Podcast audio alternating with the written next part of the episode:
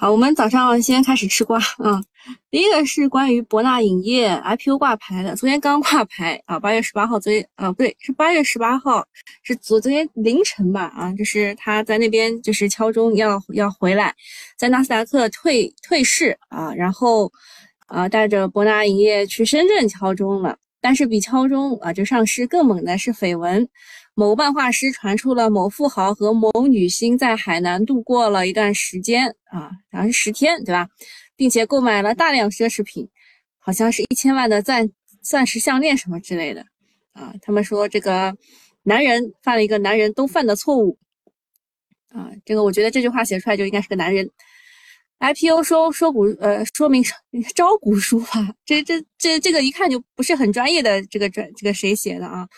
说这一位呃，博纳影业的老总于东，在 IPO 之前已经是新加坡的永久居住权套现了十四点三亿人民币，到现在呢有二十百分之二十八点零三的股份。按照最后一次融资，就是说他现在手上还有价值四十二个亿的股份。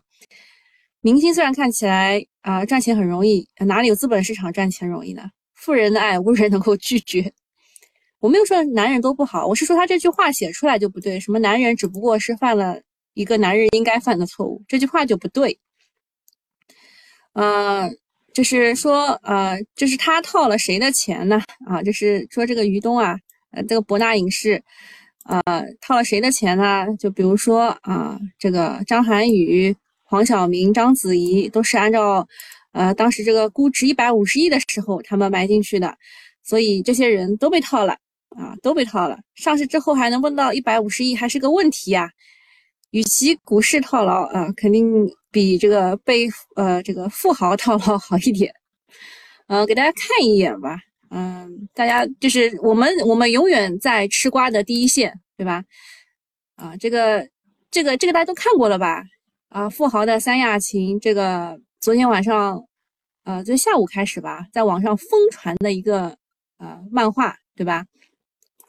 东东说什么？我从来，说我我不会买很多给女人，我要补仓，这是这是顶顶级老韭菜才会说出来的。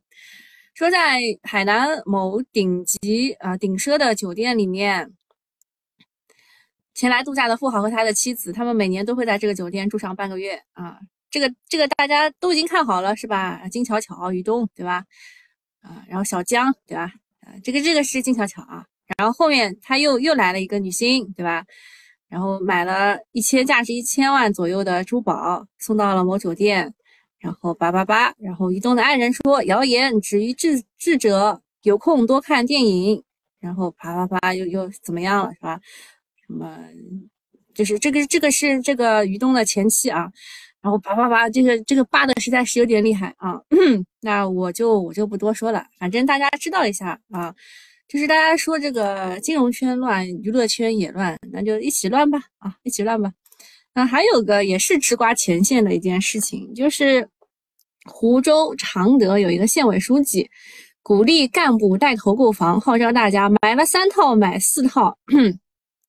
就八月十六号的时候呢，有一则视频在网络上热传，视频当中呢，就是某位这个县县委的领导他在。宣布石门县房地产交易开幕式的时候说，希望在今天的会上，各位同志们、各位领导要带头买购房，买了一套买两套，买了两套买三套，买了三套要买四套，啊，然后后来他就又呃，就是又又回应了一下啊，就是权威人士回应说，该说法只是为了活跃气氛，呃，这个打问号了，对吧？然后再讲一下另外一个事情，就是济南的这个，就说你现在，呃，就是本来应该是说你有有抵有抵押或者是有贷款的，你是不能够再去申请贷款买房的。那现在济南呢，它有一个创新啊，这个创新就是推出了二手房代押过户登记，对于存在抵押的房产要上市交易的，无需提前还贷或者是垫付资金。就说你不需要先归还原来的房贷，就可以完成过户、重新抵押并发放新的住贷呃住房贷款，也就是说呃就是减少摩擦成本吧啊，就这样理解一下。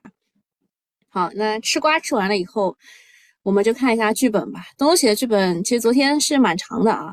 嗯，小云说，今天地产和大呃大金融带指数向上，明天怎么看？明天会继续冲 三千三，问题不大。你们有没有发现一个很奇怪的现象？就是我们吧，啊，虽然我们每天都往上冲三千三，但是我们每天都进步一个点，有没有人发现这件事情啊？我给大家看一眼吧，就是最近的几天啊，最近的几天，啊，就是五月，就是在周上周四，八月十一号，就是涨涨了一个中阳线之后，八月十二号的最高点是三二八八点二二。八月十五号的最高点是三二八六啊，然后然后八月十六号是最高点是三二九五，然后这个八月十七号是三二九六啊，就是就是我们每天都在往上冲啊，都进步一点点啊，但是我们就没有没有站上过三千三，那今天会继续冲三千三。我刚看到东东说今天会冲高回落是吧？要注意风险，嗯。然后呃，小云问怎么操作啊？十点左右清仓啊，算的这么仔细，就反正会冲高回落，大家自己看着办，对吧？然后看了龙虎榜，说消费电子的龙头，呃，中金，嗯，中金其实不是消费电子的龙头，它带有其他的概念。然后数控机床的龙头，宇环，嗯，也也不是数控，它它它涨的理由都不是你写的这个。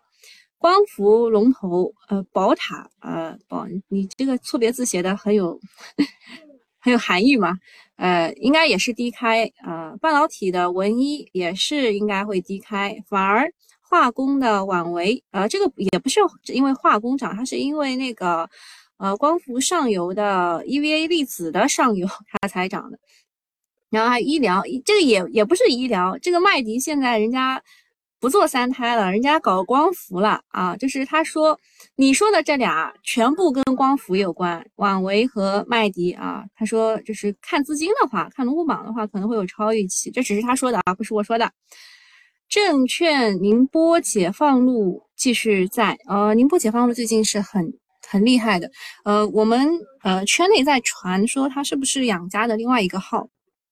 因为他真的是跟养家的操作太一致了，不可能跟单跟到这种程度吧？然后，呃，宁波解放路可能是还继续在大金融这边，然后说大宗交易银行也很多，呃，就就这样吧，啊。然后我我做下点评嘛，就是市场最近就是因为你大家看到 M 二很高嘛，百分之十二创六年新高，但社融又创了六年新低，所以就是得出的一个比较浅显的结论，就是很多钱在空转，啊，但是我说实话，它空转可能是在。呃，体系内自己空转，但是市场的理解就会认为市场就是怎么样也会多出点钱，没有进房市，没有进楼市，那应该就进股市，就差不多是这个意思啊。然后说新能源抱团会更猛，会继续炒作，小盘股、题材股会呃疯狂爆发。实际上呢，这几天这种情况被表现得非常的极致。呃，最近电池片组件出现了强争议，因为发现呢，呃，就是进入这个行业的新势力过多，并且呢，他们都是十几瓦、二十几瓦的扩，你想。这个隆基啊，他因为在这个行业里面啊，就是待了很多年，他知道这个这个你这个行业是有周期的，对吧？这但是新势力不管的，我一来我就狂搞啊，大搞特干，就是全是跨行业啊，而且就是找得到钱啊，买设备就可以生产，呃，而且呢，现在的地方政府呃又给地又给钱又给人，这人是这样的，这人我要解释一下，就是嗯，好多企业其实是有这个竞业协议的。就是你，就是比如说跟我跟我解除协，跟我解除协议以后，你半年内或者是一年内是不能去做这件事情的，呃，但是呢，呃，就是他他们会给他挂一个职或者是钱，就发到另外一个人手里，就就就通过这种就地方政府就明摆着就是这种事情，啊，所以就给地给钱又给人，这轮炒作就以新势力为主了，因为想象空间很大，但是。大家认真想一想，一个行业如果给钱就可以扩规模，就可以去做这一块，这个行业还得了啊，对吧？然后，呃，就大家现在的疑问是什么呢？就是说现在的农基会啊，就，呃，应不是，呃，就是就是应该应该这样写，是，呃，未来的隆基，未来的隆基会会是现在的万科吗？啊，未来的隆基会是现在万科吗？就是之前就大家不是都往房地产里面挤嘛，对吧？现在呃，这个房地产就不行了，就是后来大家都说要招保万金，对吧？万万已经放在很后面了，都去往保保利这个这块去去靠了。然后昨天也是这样的啊，保利其实涨得也比万科要好，对吧？所以地产也是这样。那么现在的隆基，因为它的扩产小心翼翼，比较谨慎啊。万科也是第一个喊出来这个要活下去的嘛，对吧？就它隆基是比较谨慎的扩产，因为它知道有周期。但是就是会不会这一块成为呃国进民什么的那个，对吧？我不能讲太透啊，就是会打问号。然后我之前我自己也在思考一个问题，就是以前也是这样，就是就是大家都去搞 LED，然后搞出了这个京东方，搞出了这个。生生什么，然后再搞出了那个 TCL，就就搞出了这一些以后，你看也也就这个就我我不能多讲啊，就是就是一个行业如果搞成这个样子，对吧？就就不太好。然后就是再给大家补充一个基本知识啊，就是为什么大家会有这个疑问在，就是就是这么多新势力，为什么大家会有这个疑问在呢？就是因为最近有一堆公司都是蹭光伏的热点。养猪的、修高速的、做地产的、养牛的啊，比如说这个黄氏啊、蓝光发展、什么麦迪呀，对吧？麦迪我刚刚讲了，它不是搞三胎的，不是医药。然后木邦啊，以前搞玩具卖鞋的，股价都是一度暴涨。这种跨界是 A 股的传统。一五年的时候是互联网金融，对吧？各个公司都是互联网加，然后区块链、元宇宙、机器人等等跨界的公司也是不少的。现在光伏火了呢，新能源加就成了最靓的仔。本来。光伏是非常的强，但这种情况就给人一种预感，就是这一轮光伏很快会一地鸡毛，尤其是蹭热度炒作的，甚至一度会把正宗的光伏龙头拉下水啊！要注意风险。这两天光伏算是一枝独秀，成交量高的吓人。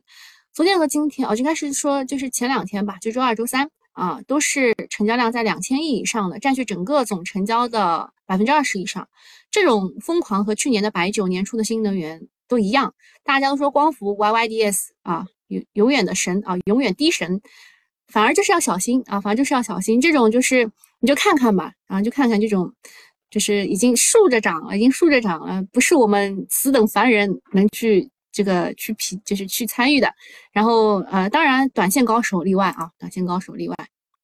下一件事情其实也是我们吃自己的瓜了，财政部说一到七月份的时候，证券交易印花税。比上年同期增长了百分之十一，然后在经济这么差的情况之下，啊，这个印花税增长了，所以想到第一件事情就是啊，怪不得昨天券商爆发了，呃，券商昨天是板块上涨了百分之二，其中华西证券和国元证券是涨停的。每次在大盘摇摇欲坠的时候，券商就过来点火啊，但是大盘还是没有站上三千三，有浓浓的骗炮意味。嗯，先讲一下这个今年的情况，就是一到七月为什么会增长百分之十一呢？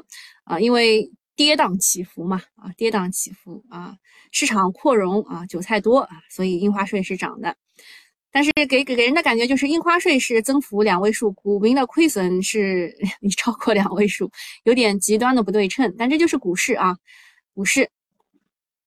啊，再讲一下昨天就很忙的一些事情，老大是去了东北，对吧？但是我看报道并不是特别多啊，东北振兴这个话题是老生常谈了。然后总理呢是去了广州啊，广东深圳啊，去了比亚迪。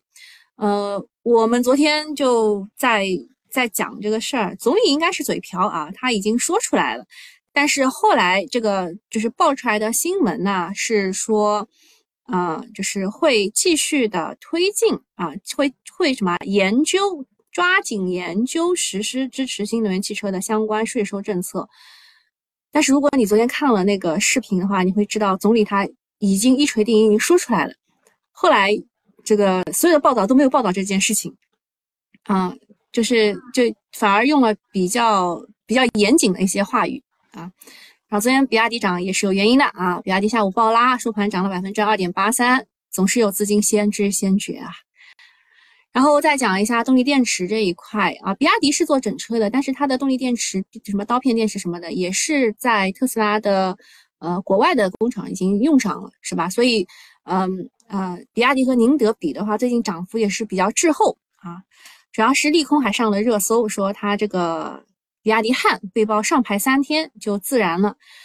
呃，昨天好像说武汉的这个是特斯拉吧，特斯拉的这个展柜当中的车也着火了。这种事情，这种事情就是有种见怪不怪的感觉啊。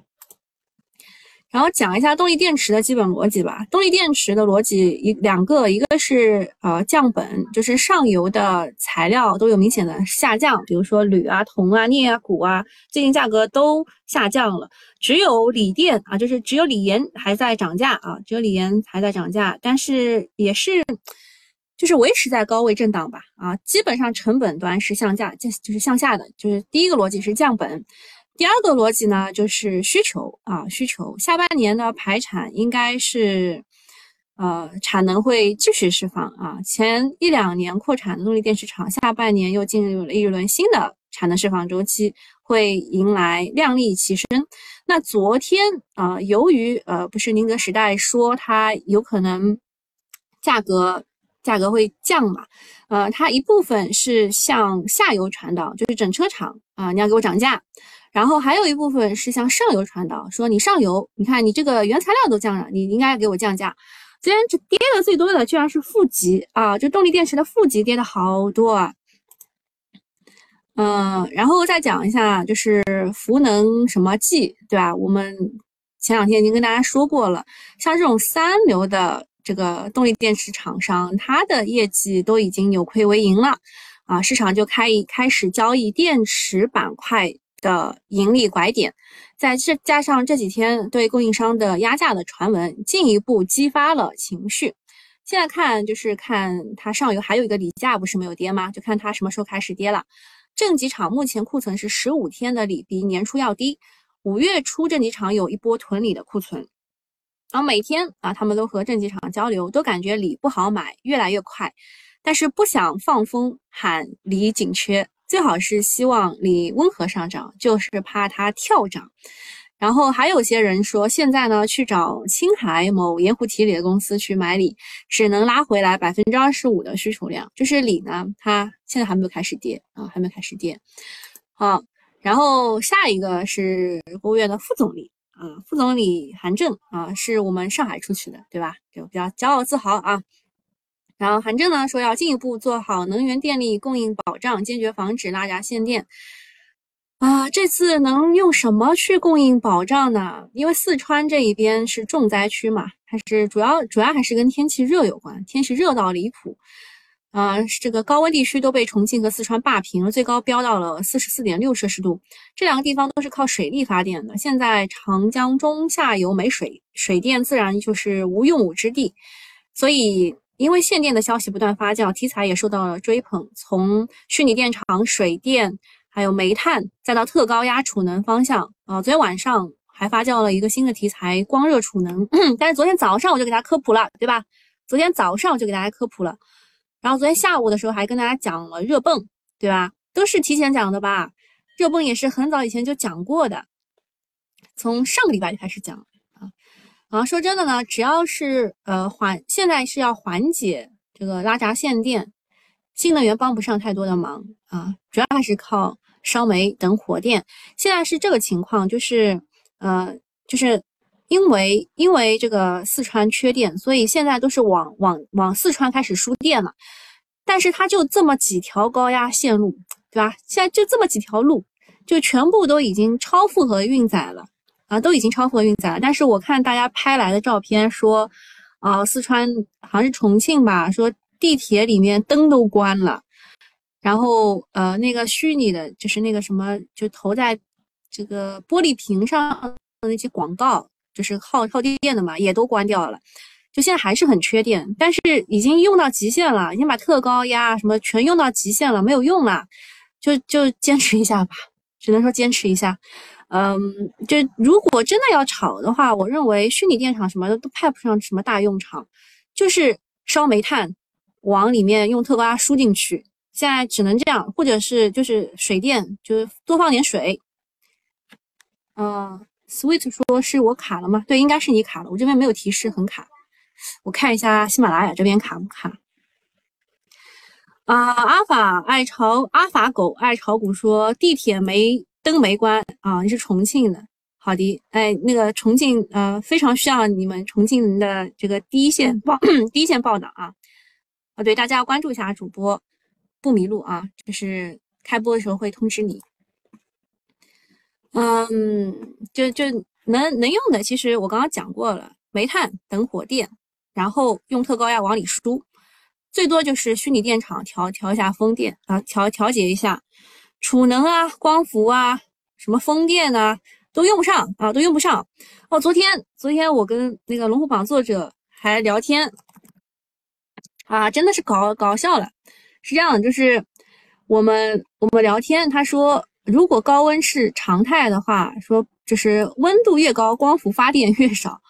呃，我跟他说，所以现在炒了一个。炒了一个就是光热发电概念嘛，对吧？我跟他说炒了一个光热发电概念，我们昨天也跟大家讲过了，对吧？也跟大家讲过了，就是它是又称聚光型太阳能热发电，就是把热能，它是这样转化的，它是把光能转化成热能，转化成机械能，再转化成电能，而它这个过程当中是自带了储能的本领啊，因为热能嘛。就光热转换的过程自带了储能的本领，所以就炒得很厉害。那么它就最早炒这个的是首航高科，然后你看一下它的走势就知道了。啊，我的电风扇它飞走了。首航高科，我我之前不是跟他讲过的嘛，就是他公告的时候呢，说他要做那个光热项目什么的，对吧？就是资本市场炒。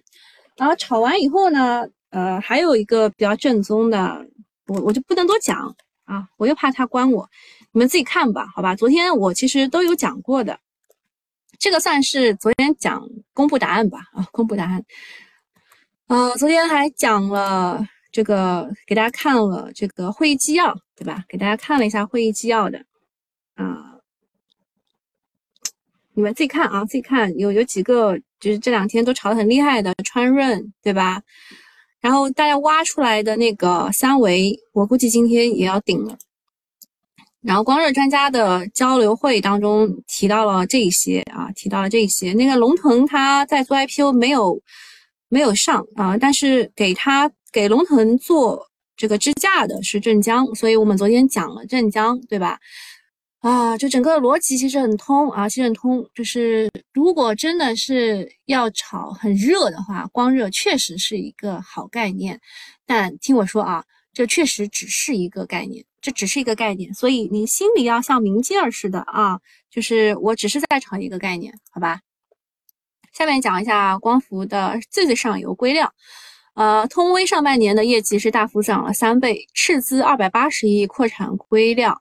这个业绩在预期内啊，虽然很炸裂，但是确实是在业这个预期内，所以就是它的这这一轮上涨，我们应该是把握住了，然后回撤再涨，呃，我估计要小心一点啊，就这一轮稍微小心一点，就你们看一下就知道了，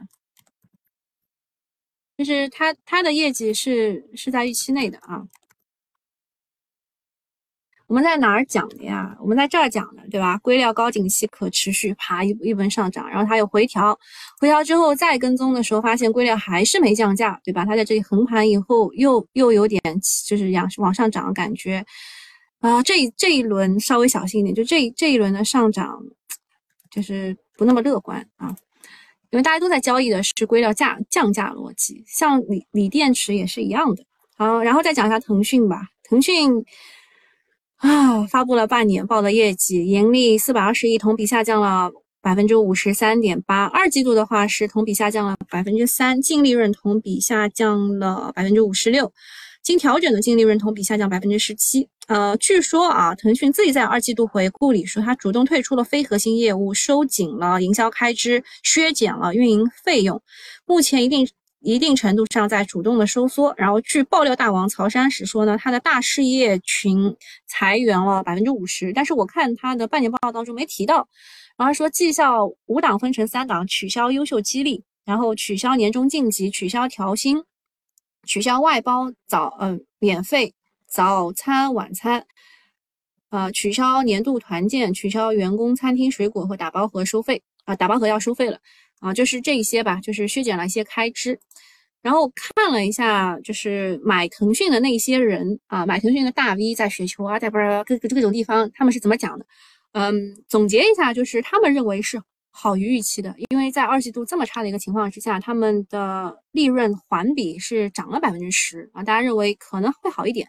其中最大的一个亮点就是视频号啊，它的播放量是大于了百分之两百啊，推荐的播放量大于百分之四百，日活创作者。的日活和视频上传都是增长了百分之一百啊，就是目前视频号还是在红利期，说很多博主都在杀入。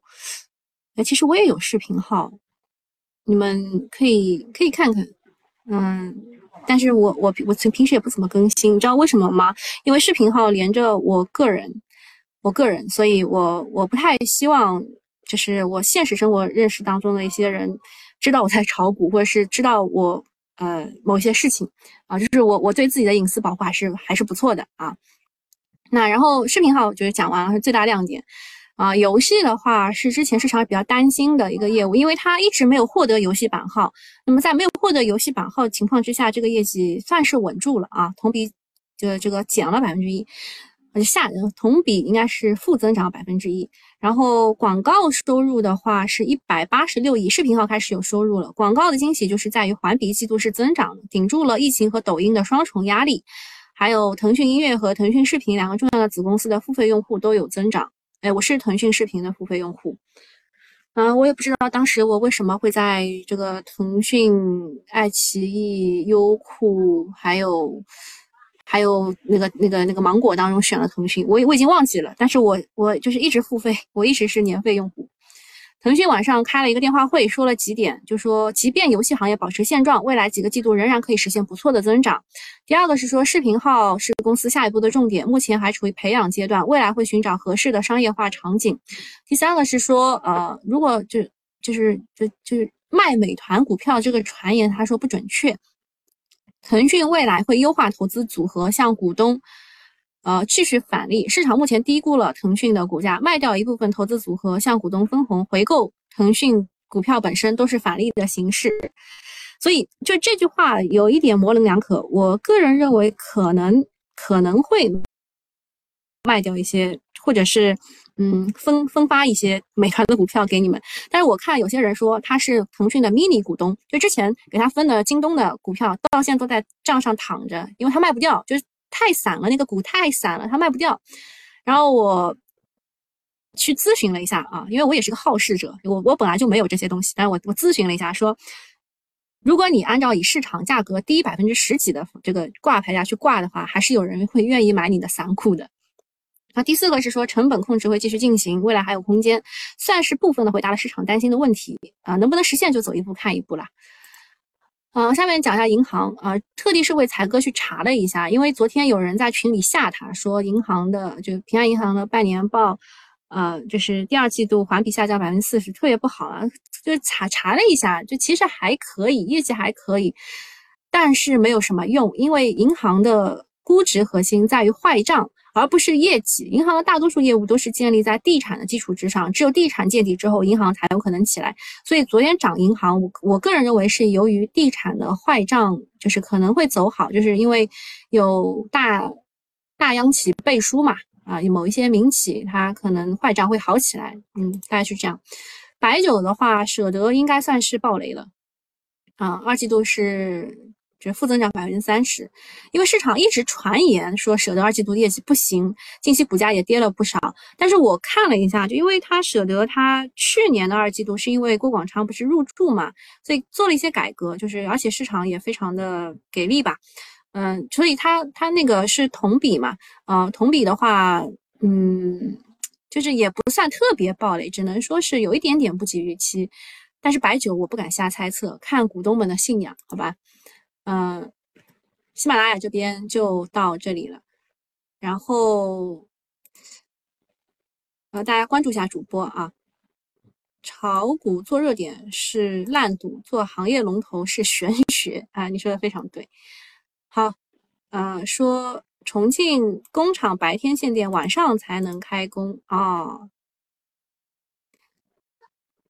熔岩有什么？熔岩，啊，我不知道，就是看了很多，但是我觉得没有一个是正宗的，就完全没有讲的必要。光热发电要在敦煌常年不下雨的地方才可以，确实是这样吗？说一下雨就不行了吗？一下雨阴天就 barbecue 哦，是这样。反正就是炒概念嘛，啊，大家都是炒概念。好，那喜马拉雅这边就到这里了啊。我们就是这个这个付费用户，我们稍微留一下，好吧？新米团的用户留一下，我们讲一下要跟大家跟踪的一些产业。嗯，后面后面讲一下这个，就是我们昨天就是给大家讲的，比如说维生素啊、氯化钾什么之类的，有张图大家保存一下。像维生素的话。它都没有涨，没有涨，就是应该涨的那一些，比如新合成、浙江药业，对吧？浙江医药这两个都是维生素 A、维生素 E 最多的，它没涨，它没涨。然后 MDI，呃，然后 TDI，万华化学、沧州大化，它就是那个欧洲工厂爆炸了一下，涨了。沧州大化涨了两年半以后也也没怎么涨，所以就是这一张图就是给大家看一看，给大家看一看，就是它的交易是这样的，就是如果欧洲持续不行，欧洲持续缺电，关这个关那个，然后你就你就到这张图里面来找啊，就是它关掉了哪个就就看一下，当天应该是能够涨的，好吧？然后火电这一块我是比较看好的。啊，首先就是有三大原因吧，三大原因。第一个呢是国家电网和南方电网成立了专属公司，解决四千亿可再生能源的，就是补贴缺口。难怪这几天火电厂都涨得不错啊，像是什么龙源电力呀，还有什么，就好好多好多，就是去欠了他好多钱的，懂吧？算是可以回血了。然后华润电力发布了半年报。净利润四十四亿，同比下降了百分之二十二点五。这个业绩算是上半年在高煤价、火电血亏二十亿的基础上得到的，算是不错的。长期看，煤价总会回归正常，到时候就是该轮到它赚钱了。那火电现在啊，就火电就看煤炭的价格嘛。煤炭价格如果能够维持在七百，呃七百左右的话，它还是赚钱的啊。如果往往下降，降到六百五，它就血血赚啊。如果往上升，升也升不了多少的啊，因为那个发改委会调控的。现在全国性缺电，目前看最新的文件显示啊，这个火电长协已经覆盖百分之一百，意味着火电真正全面走出拐点。三季度估计所有的火电厂都会有很好的业绩啊。举例啊，说湖北能源、皖能电力、华电国际、华能国际、国电电力、长江电力。那么在这当中啊，龙头肯定是华华能国际啊，知道一下，嗯。再讲一个新的概念，就是 VR 啊，就说有一个叫做 Pancake 的一个新的硬件的技术，它的名线是 Pico 四新品发布。这个 Pico 是那个字节跳动它入驻的一家公司，就是专门做 VR 的。然后市场关注点加引爆，这是明线；暗线就是硬件有一个创新增强的产品叫做 Pancake 啊，这个技术啊，Pancake 的技术门槛非常的高啊，它的。关键就是在于光学膜，特别是反射式的偏振膜，所以最近不是那个三利普涨得非常多嘛，是这个原因啊。然后旭化成等海外公司产品也是可以使用啊。然后它的这个硬件硬件当中还有眼球追踪、Mini LED 和异形电池等等啊。创维数字。它是做这个光学硬件这一块，Pancake 折叠光学硬件这一块，创维数字，还有偏光领域当中深纺织可以看一看。昨天涨得比较好的那两只，这个 Mini LED 的华星原创，还有红利智慧，这个是 VR 这个消费电子这一块的。另外呢，呃，整个的 VR 赛道的。产业链，我给大家总结了一下，大家可以截图保存一下啊。这个舜宇光学是港股，所以我就就是没有给它标红。其他的啊，像这个龙力科技是 Mini LED 背光模组啊，然后三利普是 Pancake 模组，还有长盈精密是 MR 的中框，兆微电机啊，兆微机电是 MR 的齿轮。立讯精密是北美客户 AR 眼镜的组装代工，歌尔是 VR 龙头，创维数字是 VR 终端的品牌上市公司，水晶光电是 AR 光波导技术领先。好，大家把这张图保存一下，未来如果再炒消费电子的话，就往这上面靠啊，就往上面靠 VR AR。好，那今天差不多就到这里了。这张图图大家保存一下啊，就是如果真的炒消费电子，就这个。然后消费电子最近是跟金融三大傻，呃，作为补涨标的，最近在涨的。那么如果如果就是市场在呃光伏那边待不下去了，可能会找一些低位的又有故事的东西去就是去做。然后光热这一块的话，还是再给大家看一下，呃，光热。就昨天那张图是这一张，是吧？昨天这张图是这一张，嗯，然后就简单来说，就是首航高科、天悦科技这两个是比较正宗的，都是自己搞光热电站的。然后挖掘出来做承包 EPC 的是三维化学，昨天是后来拉到涨停的。然后现在市场的龙头是川润股份。啊，还有呃，蓝科高新啊，蓝科高新是做熔岩罐的。就刚刚那个有人问熔岩嘛，我说我不太清楚，是因为我对这只股我不熟。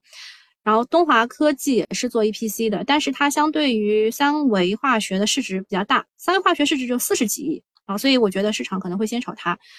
呃，九盛电器的话是电半热，就是这个昨天也讲了吧，就是它技术难度不高，但是目前市场只有这一家，嗯。好，那就是这两个题材吧，一个是光热，一个是 V I A I 的消费电子，大家把图都截一下，自己去研究一下，好吧？